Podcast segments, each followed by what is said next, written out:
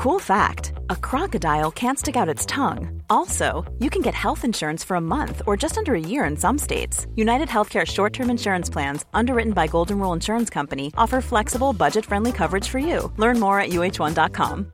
Hey, I'm Ryan Reynolds. At Mint Mobile, we like to do the opposite of what Big Wireless does. They charge you a lot, we charge you a little. So naturally, when they announced they'd be raising their prices due to inflation, we decided to deflate our prices due to not hating you. That's right. We're cutting the price of Mint Unlimited from $30 a month to just $15 a month. Give it a try at mintmobile.com slash switch. $45 upfront for three months plus taxes and fees. Promo rate for new customers for limited time. Unlimited more than 40 gigabytes per month. Slows. Full terms at mintmobile.com.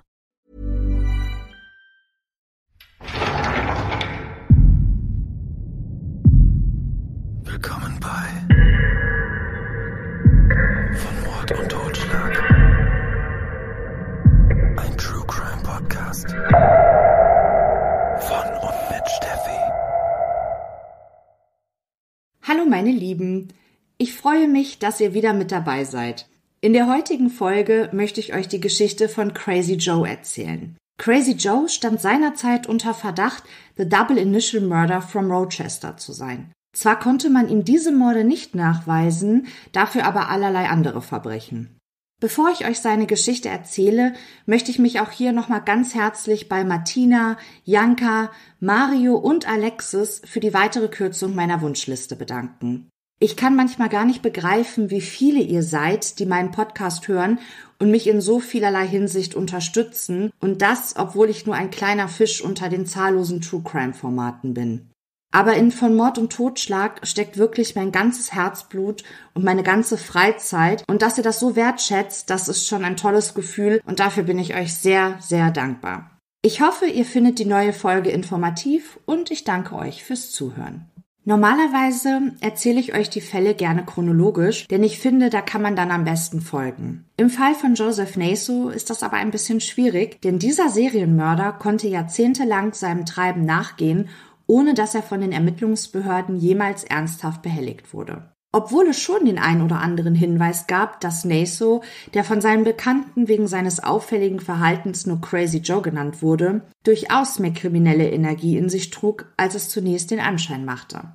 Der 76-jährige Joseph Naso lebte 2010 im US-Bundesstaat Nevada in der Stadt Reno gemeinsam mit seinem erwachsenen Sohn Charles. Charles litt unter psychischen Störungen. Im weiteren Krankheitsverlauf wurde ihm eine Schizophrenie diagnostiziert. Der Mann war nicht in der Lage, allein zu leben und war auf die Betreuung und Unterstützung im Alltag angewiesen. Diesen Part übernahm überwiegend sein Vater Joseph. Es ist der 13. April des Jahres 2010, als ein Besucher an der Haustür von Vater und Sohn klopfte. Wes Jackson war Bewährungshelfer und auf seiner heutigen Agenda stand ein routinemäßiger, aber unangekündigter Hausbesuch bei Joseph Naso. Der alte Mann war wegen Diebstahls zu einer Bewährungsstrafe verurteilt worden. Und das war nicht das erste Mal.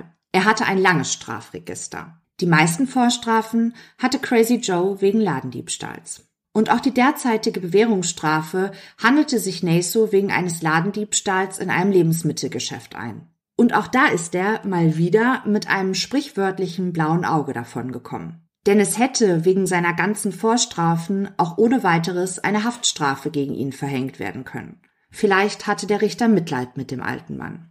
Aber Joseph Naso klaute nicht nur Lebensmittel und kleinere Wertgegenstände. Er wurde unter anderem auch einmal, natürlich wieder nur zu einer Bewährungsstrafe, verurteilt, weil er in einem Kaufhaus versuchte, 30 Teile Damenunterwäsche mitgehen zu lassen. Ob Crazy Joe die zumeist unnötigen Diebstähle beging, weil er eine kleptomanische Veranlagung hatte oder weil er ein alter Mann mit einem zugegebenen seltsamen Fetisch war, konnte sein Bewährungshelfer nicht beurteilen. Das war auch nicht seine Aufgabe. Seine Aufgabe war es, zu überwachen, dass Joseph sich an seine Bewährungsauflagen hielt. Und um das zu überprüfen, gehörte es eben auch dazu, dass Jackson unangekündigte Hausbesuche durchführte.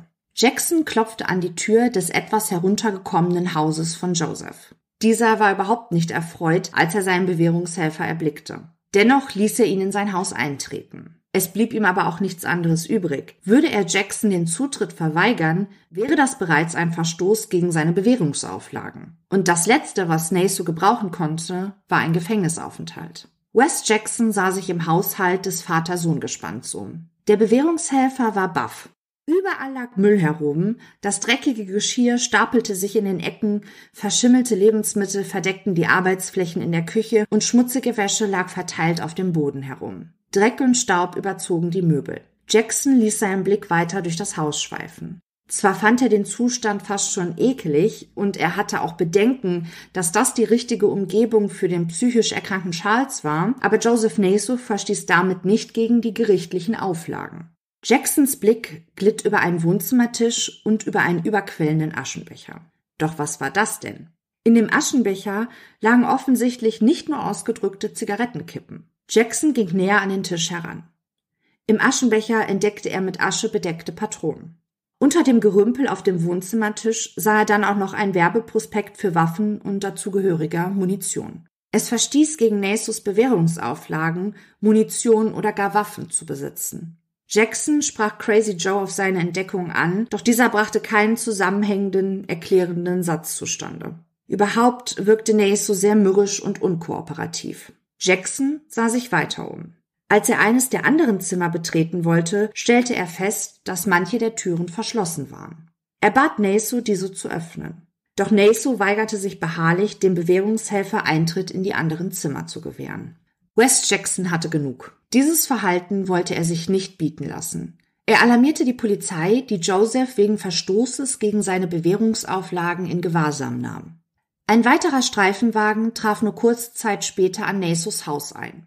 In Anwesenheit des Bewährungshelfers begannen die Polizisten nun, die Wohnräume gründlich zu durchsuchen und öffneten auch die Türen zu den verschlossenen Zimmern. Was die drei Männer dort erblickten, machte sie sprachlos. In den Zimmern befanden sich etliche Schaufensterpuppen, gekleidet in Netzstrümpfen und hochhackigen Schuhen.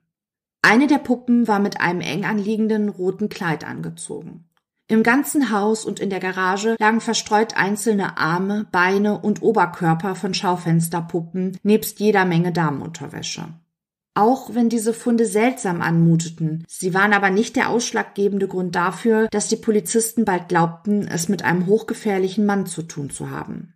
Vielmehr waren es die über 4000 Fotos, die sie gefunden hatten. Fotos von jungen Frauen und Mädchen. Bilderserien, die zeigten, wie die Frauen sich für die Kamera auszogen und posierten. Bei einigen der Fotos macht es den Anschein, dass die Frauen sich freiwillig entblößten und mit den Aufnahmen einverstanden schienen. Doch die allermeisten Fotos zeigten junge Frauen, die bewusstlos waren. Auf einigen Fotos hatten die Models so eine seltsame Hautfarbe, dass die Polizisten davon ausgingen, dass die Frauen nicht nur bewusstlos, sondern tot sein müssen. Sie wussten, sie waren hier einer ganz großen Sache auf der Spur. Zum Glück fanden sie noch weitere Verstöße gegen Nasus Bewährungsauflagen, zum Beispiel Waffen, die er hinter seinem Kühlschrank versteckt hatte. Und auch in Josephs Garage fanden sie weitere Schusswaffen und Messer. Durch die Verstöße wurde die Bewährung gegen Naso aufgehoben und er musste in Haft. Den Ermittlern verschaffte das die nötige Zeit, um alle Fotos zu sichten und vielleicht noch weitere Beweise zu finden, um Crazy Joe als Frauenmörder zu überführen. Und tatsächlich entdeckten sie bei der weiteren Durchsuchung des Hauses ein Tagebuch der ganz besonderen Art. Es schien ein älteres Tagebuch zu sein, das Nesu aktuell nicht mehr zu führen schien. Die Ermittler waren fassungslos. In diesem Tagebuch hatte Crazy Joe all seine sexuellen Übergriffe und Nötigungen an jungen Frauen fein säuberlich über Jahrzehnte hinweg dokumentiert.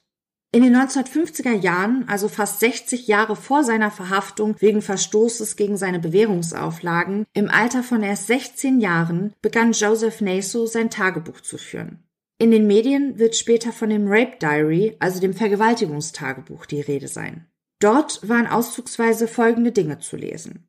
Rochester, italienisches Mädchen, dunkles Haar, lange Nase, Hasenzähne. Auf dem Vordersitz meines Autos. Sie trug einen Gürtel und Nylons. Sie war eng, weinte. Sie war 17, ich war 16. Rochester, Mädchen auf dem Gras unter der Fairport-Brücke. Schlüpfrig, einfach. London, ich überwältigte sie vor ihrer Haustür, ich konnte mir nicht helfen. Bei manchen Einträgen könnte man meinen, es handele sich lediglich um harmlose Beschreibungen seiner sexuellen Eroberungen. Zum Beispiel beschreibt er eine Begegnung mit einem Mädchen im Jahre 1961. Das süße Mädchen aus Auckland, das ich in der Innenstadt von Oak abgeholt habe. Ich brachte sie in ein Hotel, in dem wir guten Sex hatten. Es war ein One-Night-Stand, ich habe sie nie wiedergesehen. Der überwiegende Teil seiner Einträge beschrieben jedoch explizit Vergewaltigungen von Frauen.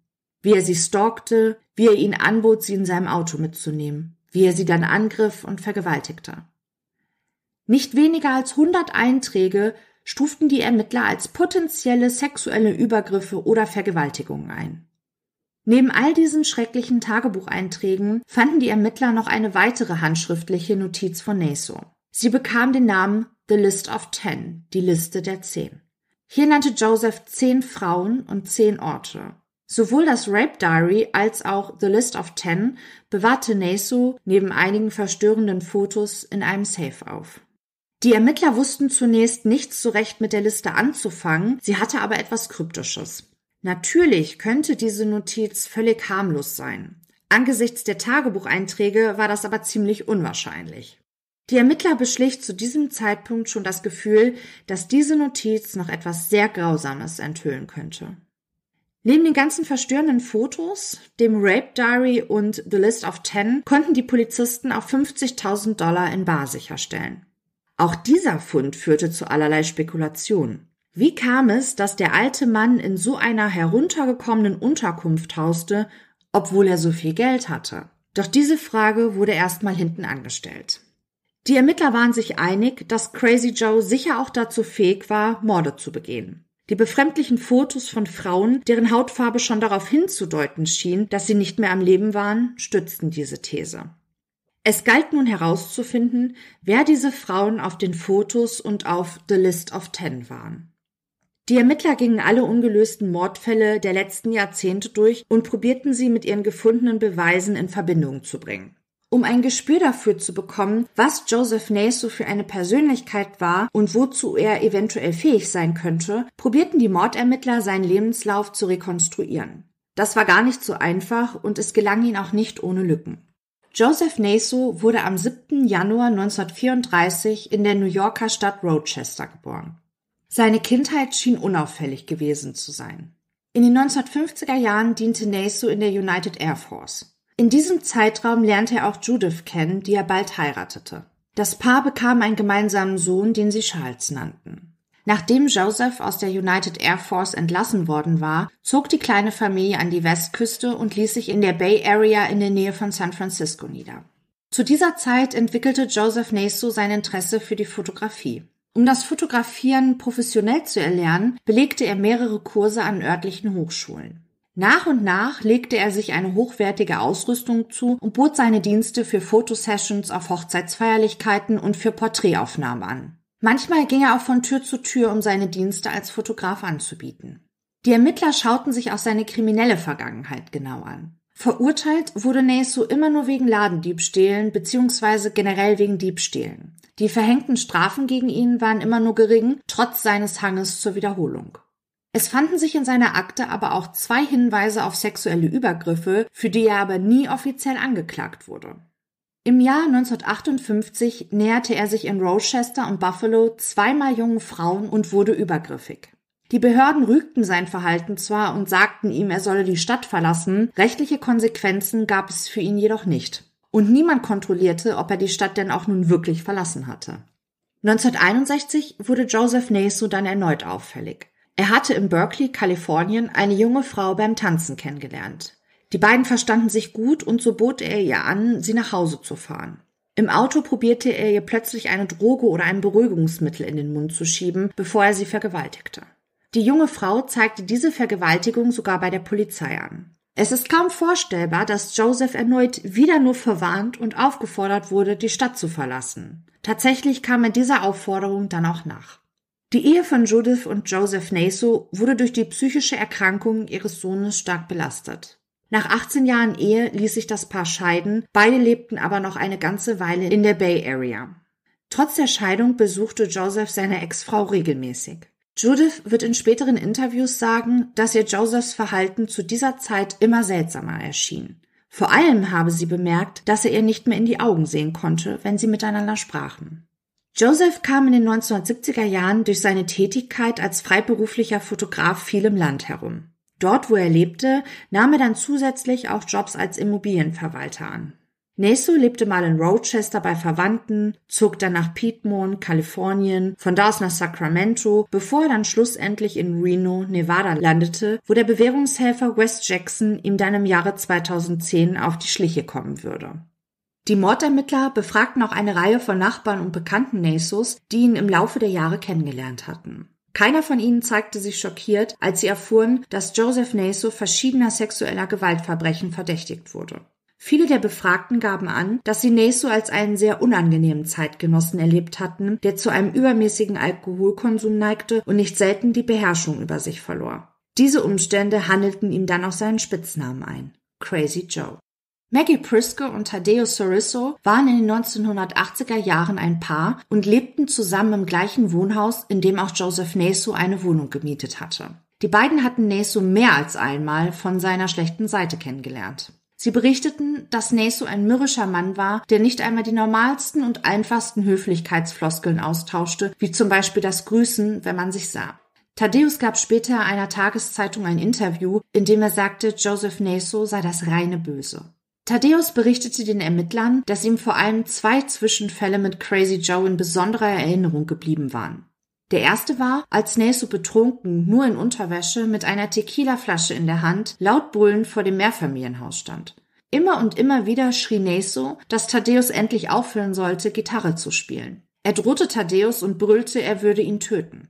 Von nun an hatte Thaddeus an seiner Wohnungstür immer einen Baseballschläger bereit. Von diesem Durchgeknallten würde er sich nicht unterkriegen lassen. Die andere Begebenheit trug sich am Müllplatz des Wohnhauses zu. Thaddeus war auf dem Weg, seinen Müllbeutel in der Anlage zu entsorgen, als ihm Neso entgegenkam. Wie aus dem Nichts sagte dieser plötzlich, die Sachen im Müll, das sind nicht meine, und ging weiter. Diese seltsame, aus dem Zusammenhang gerissene Aussage weckte Thaddeus Neugier. Er warf einen Blick in den Müllcontainer und erblickte einen Stapel pornografischer Hefte.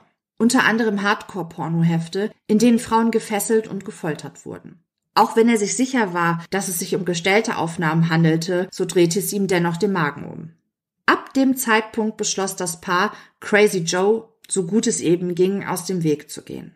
Erst etliche Jahre später werden die beiden durch das Rape Diary erfahren, dass auch Maggie das Ziel Nasus kranker Fantasien geworden war. Detailreich beschrieb er in einer seiner Aufzeichnungen, wie er Maggie foltern wollte.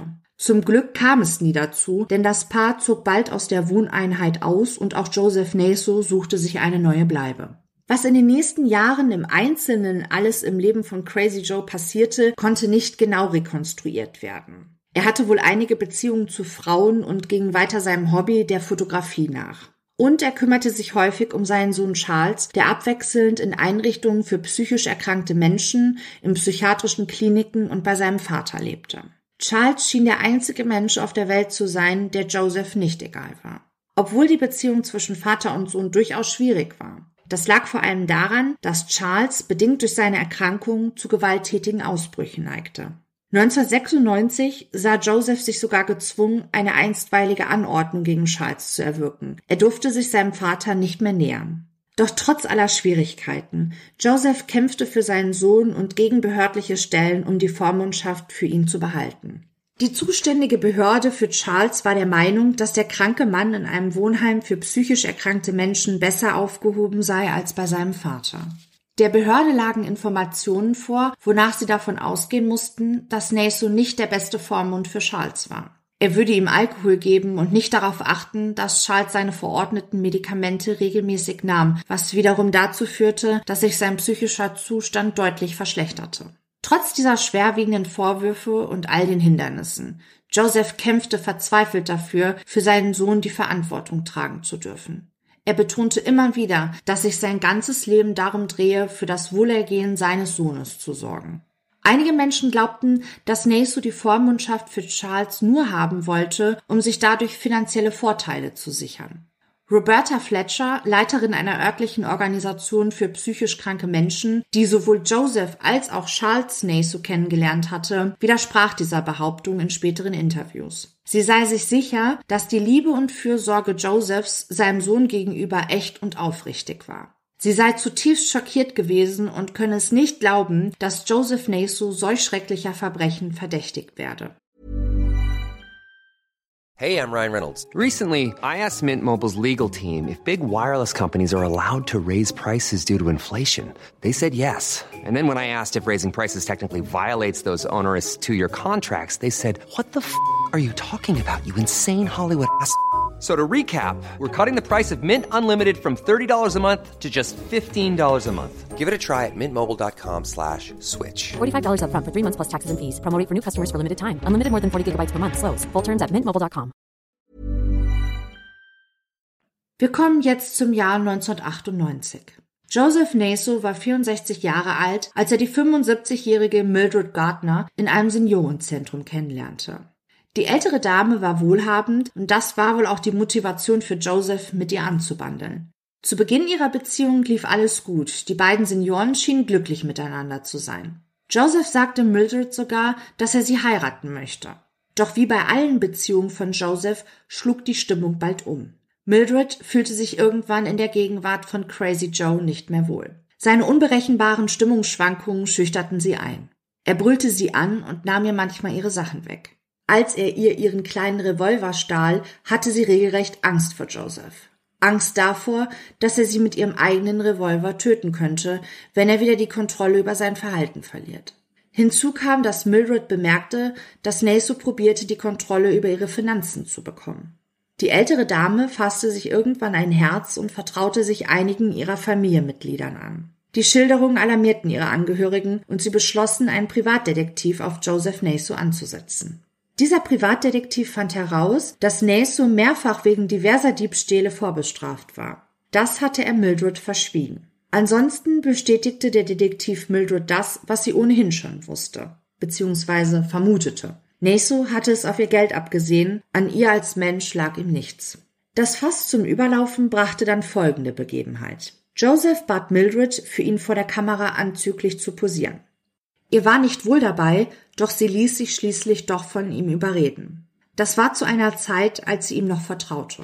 Und Joseph nutzte ihr Vertrauen schamlos aus. Er zeigte diese besagten Fotos später doch tatsächlich einem Mitarbeiter im Seniorenzentrum, der Joseph daraufhin auch sagte, dass er es nicht gut findet, dass er diese intimen Fotos einfach herumzeigt. Dieser Mitarbeiter sagte in einem späteren Interview, dass Mildred auf den Fotos einen gezwungenen Eindruck machte, was natürlich daran liegen könnte, dass sie von Josephs Idee von Anfang an nicht sonderlich begeistert war. Dieser Vorfall führte dann letztlich auch zur endgültigen Trennung des Paares. Und die Mitarbeiter im Seniorenzentrum gaben Joseph zu verstehen, dass er dort nun nicht mehr willkommen war.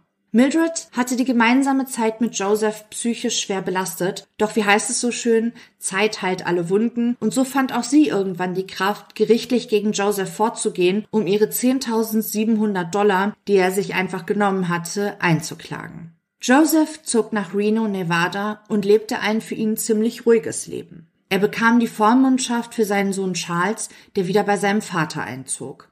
Diebstähle beging Crazy Joe jedoch weiterhin. Die Strafen fielen weiter sehr gering aus und tangierten ihn daher nur peripher.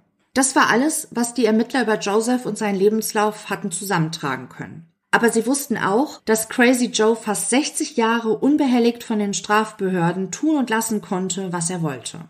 Somit galt es jetzt weiter zu forschen, denn sie waren sich sicher, Joseph Naso war nicht nur ein Vergewaltiger, sondern auch ein Serienmörder. Sie mussten es ihm nur noch nachweisen. Bei ihren Recherchen stießen die Ermittler auf einige ungelöste Mordfälle an Frauen in Orten, die zu der List of Ten passten. Allein, dass er diese Liste in einem Safe aufbewahrte, machte die Ermittler sicher, dass es etwas Schlimmes mit dieser Notiz auf sich hatte. Neben dieser Liste und dem Rape Diary fanden die Ermittler Fotos von zwei Frauen. Nesu hatte diese Bilder gemacht, als die Frauen tot oder aber zumindest bewusstlos waren. Mit einer Heftklammer an den Fotos einer der Frauen war ein Zeitungsartikel über den Mord an Pamela Parson befestigt. Der Mord an Parson war mittlerweile zu einem Cold Case geworden. Die Ermittler waren sich sicher, dass die Frau auf den Fotos, die an dem Zeitungsartikel hefteten, Pamela Parson war. Und tatsächlich konnten Pamelas Töchter bestätigen, dass es sich auf den Bildern um ihre getötete Mutter handelte. Die Kellnerin war 38 Jahre alt, als sie brutal ermordet wurde. Ihre Leiche wurde 1993 im Yuba County gefunden. An ihren Handgelenken zeigten sich Fesselungsspuren. Als Todesursache wurde angenommen, dass sie stranguliert wurde. Die Ermittler gingen zum damaligen Zeitpunkt davon aus, dass Pamela eine Gelegenheitsprostituierte war. Das potenzielle Ziel von Gewalt zu werden war damit leider nicht allzu gering. Eine Ermittlerin, die mit dem Fall Joseph Naso betraut war, fand heraus, dass Naso zu der Zeit des Mordes an Pamela in der Nähe des Restaurants, in dem Pamela als Kellnerin angestellt war, lebte und arbeitete. Sie verband den Mord an Pamela Parson mit der Nummer 9 auf Nasos List of Ten. Mädchen aus Linda, Yuba County. Und die Ermittler fanden sogar genug Beweise, um Naso definitiv auch noch mit einem anderen Cold Case in Verbindung zu bringen. Tracy Tafoya wurde im Jahre 1994 im Alter von 31 Jahren ermordet. In Joseph Nasos Safe fanden sie auch hier wieder einen Zeitungsartikel über den Mord sowie Fotos, die Naso gemacht hatte. Die Frau, die auf diesen Bildern zu sehen war, war eindeutig Tracy. Tracy war eine junge Mutter gewesen, die in eine schwere Drogensucht gerutscht war. Um sich ihren Konsum finanzieren zu können, prostituierte sie sich. Hierbei ist sie wahrscheinlich dann auch auf Joseph Naso getroffen. Wie bei seinen anderen Opfern wurde auch hier vermutet, dass er Tracy Drogen einflößte, um sie handlungsunfähig zu machen. Dann vergewaltigte er sein wehrloses Opfer, bevor er sie erwürgte.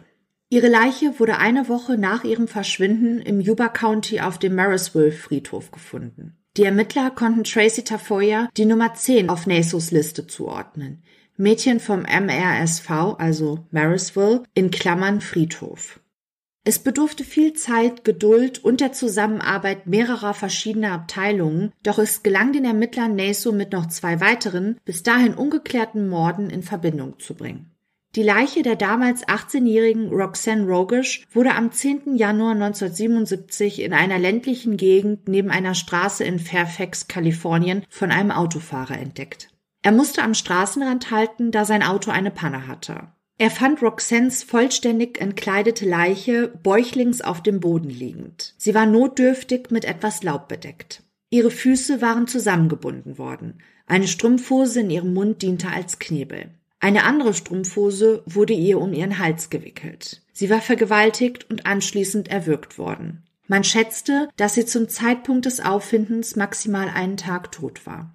Die Ermittler gingen davon aus, dass auch Roxanne der Prostitution nachgegangen war. Ihre Familie bestreitet dies bis heute jedoch vehement. Es macht für mein Verständnis aber auch keinen Unterschied, ob sie der Prostitution nun nachgegangen ist oder nicht. Irgendwie hatte sie Kontakt zu Naso bekommen und ist ihm dann zum Opfer gefallen. Die Umstände des Aufeinandertreffens ändern den Ausgang dieser Begegnung nicht. Im Nachhinein, als man noch nicht wusste, wer ihr Mörder wirklich war. Denn zum damaligen Zeitpunkt versteiften sich die Ermittler regelrecht auf die Annahme, dass Roxanne der Prostitution nachgegangen war. Und sie bissen sich an der Theorie fest, dass sie von einem gewalttätigen Zuhälter getötet wurde. Eine Prostituierte behauptete, dass Roxanne ihre Kollegin gewesen sei und sie nahm an, dass dieser Zuhälter sie ermordet hatte. Dieser Mann war für sein aggressives Auftreten gegenüber Frauen bekannt. Nachweisen konnte man ihm jedoch nichts und so wurde auch der Mordfall Roxanne Rogish ein Cold Case. Jetzt aber ordneten die Ermittler den Mord an Roxanne der Nummer 3 auf Nasos List of Ten zu. Mädchen in der Nähe von Lagunitas. Lagunitas in Kalifornien war nur etwa 10 Autominuten vom Fundort Roxannes entfernt.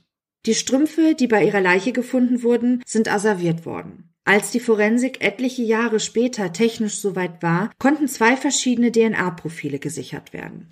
Eines der DNA-Profile konnte jetzt zweifelsfrei Joseph Naso zugeordnet werden. Das andere DNA-Profil passte zu Judith, der Ex-Frau von Naso. Sie gab an, dass Joseph ihr die Strümpfe gestohlen haben muss. Sie sicherte den Ermittlern ihre volle Unterstützung zu, um Joseph weiterer Morde zu überführen. Die Ermittler hatten derweil einen weiteren ungeklärten Mordfall aufgetan. Sie gingen davon aus, dass auch hier Crazy Joe der gesuchte Mörder war. Carmen Cologne wurde im Jahre 1978 im Alter von 22 Jahren vergewaltigt und anschließend erwürgt. Ihre Leiche wurde seinerzeit von einem Streifenpolizisten in Puerto Costa gefunden. Der Polizei war bekannt, dass Carmen der Prostitution nachging. Leider liegt die Vermutung nahe, dass die Ermittler aufgrund der Tatsache, dass Carmen sich prostituierte, nicht all ihre Energie in die Suche nach ihrem Mörder steckten. Und somit wurde auch dieser ungeklärte Mord ein Cold Case. In der Akte war zu lesen, dass kurz nach dem Verschwinden von Carmen ihre Schwester der Polizei mitteilte, dass Carmen Fotos von sich machen lassen wollte. Wieder ein Fingerzeig in Richtung Joseph Naso. Die Ermittler gingen am Ende ihrer Recherche davon aus, dass Carmen auf The List of Ten die Nummer zwei war. Mädchen in der Nähe von Port Costa. Damals wurde DNA unter den Fingernägeln von Carm gesichert, die jetzt eindeutig Naso zugeordnet werden konnte. Falls es jetzt bei euch klingeln sollte, in der letzten Folge haben wir über den Mord an Carmen Cologne in Rochester gesprochen. Es handelt sich hier um zwei verschiedene Mordopfern, die lediglich denselben Vor- und Nachnamen tragen. Schon ziemlich ungewöhnlich, aber vielleicht ist euch ja noch etwas aufgefallen. Bei vier bis dato ungeklärten Fällen sind sich die Ermittler sicher, dass Joseph Naso der gesuchte Mörder ist. Aber auch sie bemerken etwas Kurioses. Sowohl die Vor- als auch die Nachnamen der vier getöteten Frauen beginnen mit dem gleichen Buchstaben. Roxanne Rogish, Carm Cologne, Pamela Parson und Tracy Tafoya. Daher wurde Joseph Naso von den Medien auch häufig als der Alphabetkiller betitelt. Nun stand die Frage im Raum, ob Joseph Naso eventuell auch The Double Initial Killer aus der letzten Folge sein könnte. Immerhin stammte Naso ursprünglich aus Rochester und in den 1970er Jahren, als die drei Mädchen getötet wurden, lebte er dort wieder übergangsweise bei Verwandten. Die Ermittler in Rochester hatten große Hoffnung, dass sie die drei ungelösten Mordfälle nun endlich doch klären könnten. Die gefundene DNA auf der Leiche von Wanda Walkowitz wurde mit der DNA von Joseph Naso verglichen. Sie stimmten nicht überein. Neso ist somit nicht der Mörder von Wanda und auch die Wahrscheinlichkeit, dass er für den Tod von Carm Cologne und Michelle Maenza verantwortlich ist, war sehr gering. Und man muss auch sagen, dass Neso zwar junge, aber erwachsene Frauen präferierte. The Double Initial Killer hingegen tötete Mädchen im Alter zwischen 10 und 11 Jahren. Die Ermittlungsarbeit im Fall von Crazy Joe hatte sich gelohnt. Die Staatsanwaltschaft war sich sicher, dass sie genug Beweise hatten, um Naso wegen vierfachen Mordes offiziell anzuklagen. Sie hatten sogar noch zwei weitere ungeklärte Mordfälle gefunden, bei denen sie sich sicher waren, dass diese auf das Konto von Naso gingen. Doch die Staatsanwaltschaft befürchtete, dass sie nicht genug Beweise hatte, um ihn wegen zwei weiterer Morde anzuklagen, weshalb sie diese nicht mit in ihre Anklageschrift aufnahm. Der Vorsitzende Richter erlaubte jedoch, dass sie während des Prozesses die Beweise der nicht angeklagten Morde mit aufnehmen durften, um die Gefährlichkeit, die von Naso für die Gesellschaft ausging, deutlich zu machen. Das erste weitere mutmaßliche Opfer von Crazy Joe war Sharon Patton. Es war nicht bekannt, dass Sharon sich prostituierte und sie war mit 56 Jahren zum Zeitpunkt ihrer Ermordung auch deutlich älter als Nasos andere Opfer. Ihre Leiche wurde 1981 an einem Strand angespült. Sie wurde erwürgt und anschließend in zwei Müllsäcke verpackt. Sharon lebte zum Zeitpunkt ihres Todes in der San Francisco Bay Area in einem der Häuser, die von Joseph Naso verwaltet wurden. Die Adresse lautete 839 Leavenworth.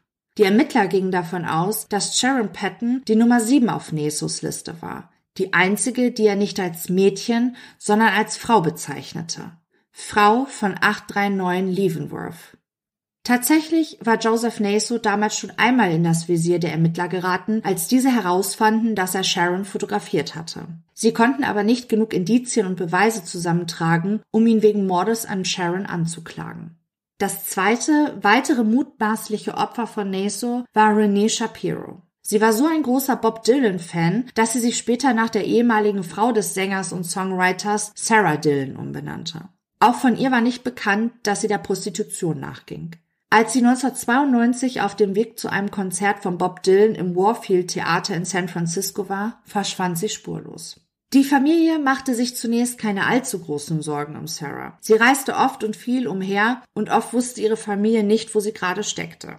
Doch als sie jahrelang keinen Kontakt mehr zu ihr hatten, wurde ihnen klar, dass etwas Schlimmes passiert sein musste. Gewissheit bekamen sie erst, als die Ermittler an Sarahs Familie herantrat, weil sie in dem Safe von Joseph Naso persönliche Gegenstände, wie zum Beispiel ihren Ausweis, gefunden hatten. Sarah Dillon wird wahrscheinlich die Nummer 8 auf Nasos Liste gewesen sein. Mädchen aus Woodland in der Nähe von Nevada County. Kurze Zeit später wurde ein Schädel entdeckt. Es waren die sterblichen Überreste von Sarah Dillon. Ihre Familie hatte nach etlichen Jahren endlich Gewissheit, was mit ihr passiert war. Sechs der zehn Frauen auf Nasos List of Ten konnten die Ermittler, bevor ihm der Prozess gemacht wurde, einen Namen geben. Bei vier Frauen hatten sie jedoch Probleme, sie den unzähligen ungeklärten Mordfällen zuzuordnen. Am 13. April 2011 war es soweit. Joseph Naso wurde wegen vierfachen Mordes in den Jahren 1977 bis 1994 angeklagt, rechtzeitig bevor seine Haftstrafe wegen Verstoßes gegen seine Bewährungsauflagen endete. Von Beginn an erklärte Naso, dass er unschuldig sei. Das Gericht stellte fest, dass der Angeklagte ein unfassbares Vermögen von einer Million Dollar besaß. Einen Anwalt wollte er jedoch nicht bezahlen. Das Gericht hingegen weigerte sich, Naso einen Anwalt zu stellen, nur weil er sein Geld horten wollte. Sein Vermögen war ihm offensichtlich mehr wert als seine Freiheit. Der Richter probierte auf Naso einzuwirken, probierte ihm zu erklären, dass nur ein Strafverteidiger ihn bei der Schwere der Taten, die ihm zur Last gelegt wurden, adäquat verteidigen könne. Das gute Einreden des Richters auf den Angeklagten half alles nichts. Joseph Naso wollte partout keinen Anwalt zahlen, er wollte sich selbst verteidigen. Er habe sich bereits in früheren Zivilprozessen, natürlich eine ganz andere Nummer als ein Strafprozess, verteidigt und das hätte bis jetzt immer gut geklappt. Während des Prozesses zeigte Naso der Jury Auszüge seiner Fotografien und verglich sich mit berühmten Fotografen, die zum Beispiel für den Playboy Models ablichteten. Fünf Zeugen rief er in den Zeugenstand, unter anderem auch eine Frau, die er mit ihrem Einverständnis abgelichtet hatte und die das schließlich ja auch überlebt hätte. Obwohl Joseph Naso in seinem Prozess sehr präsent war, er selbst ließ sich nicht zur Sache ein. Es folgte die Beweisaufnahme, anschließend wurden die Plädoyers gehalten. Die Staatsanwaltschaft, vertreten durch zwei Staatsanwältinnen, sagten, dass Naso ein kranker Mann, ein sexuelles Raubtier sei, der seine Opfer unter Drogen gesetzt hatte, sie sexuell missbrauchte, fotografierte und in manchen Fällen im Anschluss sogar durch Erwürgen tötete. Um die ermordeten Frauen auch über ihren Tod hinaus zu demütigen, fotografierte er sie in anzüglichen Posen. Sie erinnerten die Geschworenen an all die Beweise, die die Ermittler zusammengetragen hatten und die bewiesen hatten, dass Naso ein gefährlicher Vergewaltiger und Mörder war und man es nicht riskieren könne, ihn auf die Gesellschaft loszulassen. Als Naso sein Abschlussplädoyer hielt, wurde seine ganze Überheblichkeit, Arroganz und sein fehlender Respekt gegenüber Frauen nochmal deutlich. Er behauptete, dass er eine gewisse Macht über das weibliche Geschlecht habe. Mit Blick auf die beiden Staatsanwältinnen behauptete er, ich könnte wahrscheinlich die Hälfte der Frauen in diesem Raum dazu bringen, sich auszuziehen. Alles sei eine große Verschwörung gegen ihn, die Fotos seien alle im Einvernehmen mit den Frauen entstanden, er habe sie nicht getötet und so weiter und so fort. Letztlich plädierte er auf nicht schuldig. In der letzten Folge ist mir ein kleiner Fehler unterlaufen, den ich hier kurz korrigieren möchte. Ich sagte, dass Naso wegen sechsfachen Mordes verurteilt wurde. Das ist so nicht richtig. Sechs Morde wurden während der Verhandlung besprochen. Im Herbst 2013 wurde Naso aber letztlich wegen vierfachen Mordes für schuldig befunden und zur Todesstrafe verurteilt. Vor allem die Angehörigen der Mordopfer hofften, dass die Todesstrafe nicht in allzu naher Zukunft vollstreckt wird. Der Sohn von Roxanne Rogish sagte nach der Verkündung des Urteils zum Beispiel, dass er hoffe, Naso werde 110 Jahre alt. Er solle jeden Tag leiden, ob der Schwere der Schuld, die er mit seinen Verbrechen auf seine Schultern geladen hatte. Er habe ihm nicht nur seiner Mutter, sondern auch seiner Kindheit beraubt. Rachel Smith, eine der Töchter von Carmen Cologne, sagte, ich möchte nicht, dass er stirbt. Ich möchte, dass er alleine dasitzt. Ich möchte, dass er fühlt, wie es ist, alles zu verlieren. Derzeit befindet sich der heute 86-jährige Joseph Naso in Kalifornien in der Todeszelle. Aufgrund seines hohen Alters ist es unwahrscheinlich, dass die Todesstrafe gegen ihn je vollstreckt werden kann, zumal in Kalifornien die Todesstrafe derzeit nicht vollzogen wird. In Nevada wurde eine Taskforce gegründet, die versucht herauszufinden, wer die weiteren Opfer von Naso sind. Es gibt noch 200 Fotos von noch nicht identifizierten Frauen, die während der Aufnahmen bewusstlos, vielleicht sogar tot, sich aber zumindest in einer bedrohlichen Situation befanden. Und auch werden Frauen gesucht, die Neso sexuell missbraucht hatte. Crazy Joe zeigt bis heute keine Reue und gesteht keinerlei Schuld ein. Und es ist sehr unwahrscheinlich, dass er das in den wenigen Lebensjahren, die er noch hat, jemals tun wird.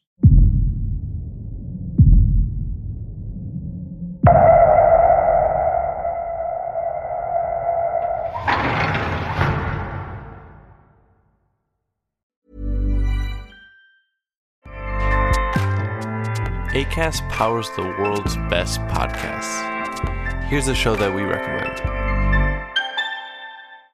This is Roundabout Season 2, and we're back to share more stories from the road and the memories made along the way. We're talking rest stops, if we're stopping to get gas you will be timed. you will be for sure. Misguided plans, I grew up in the city, so I have like, you know, a healthy fear of real extreme darkness. this was like wilderness.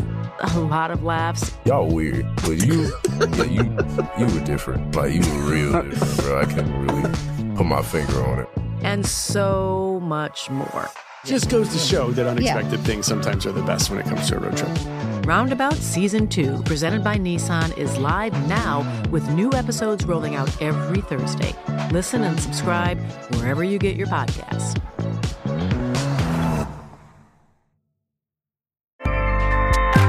ACAST helps creators launch, grow, and monetize their podcasts everywhere. ACAST.com.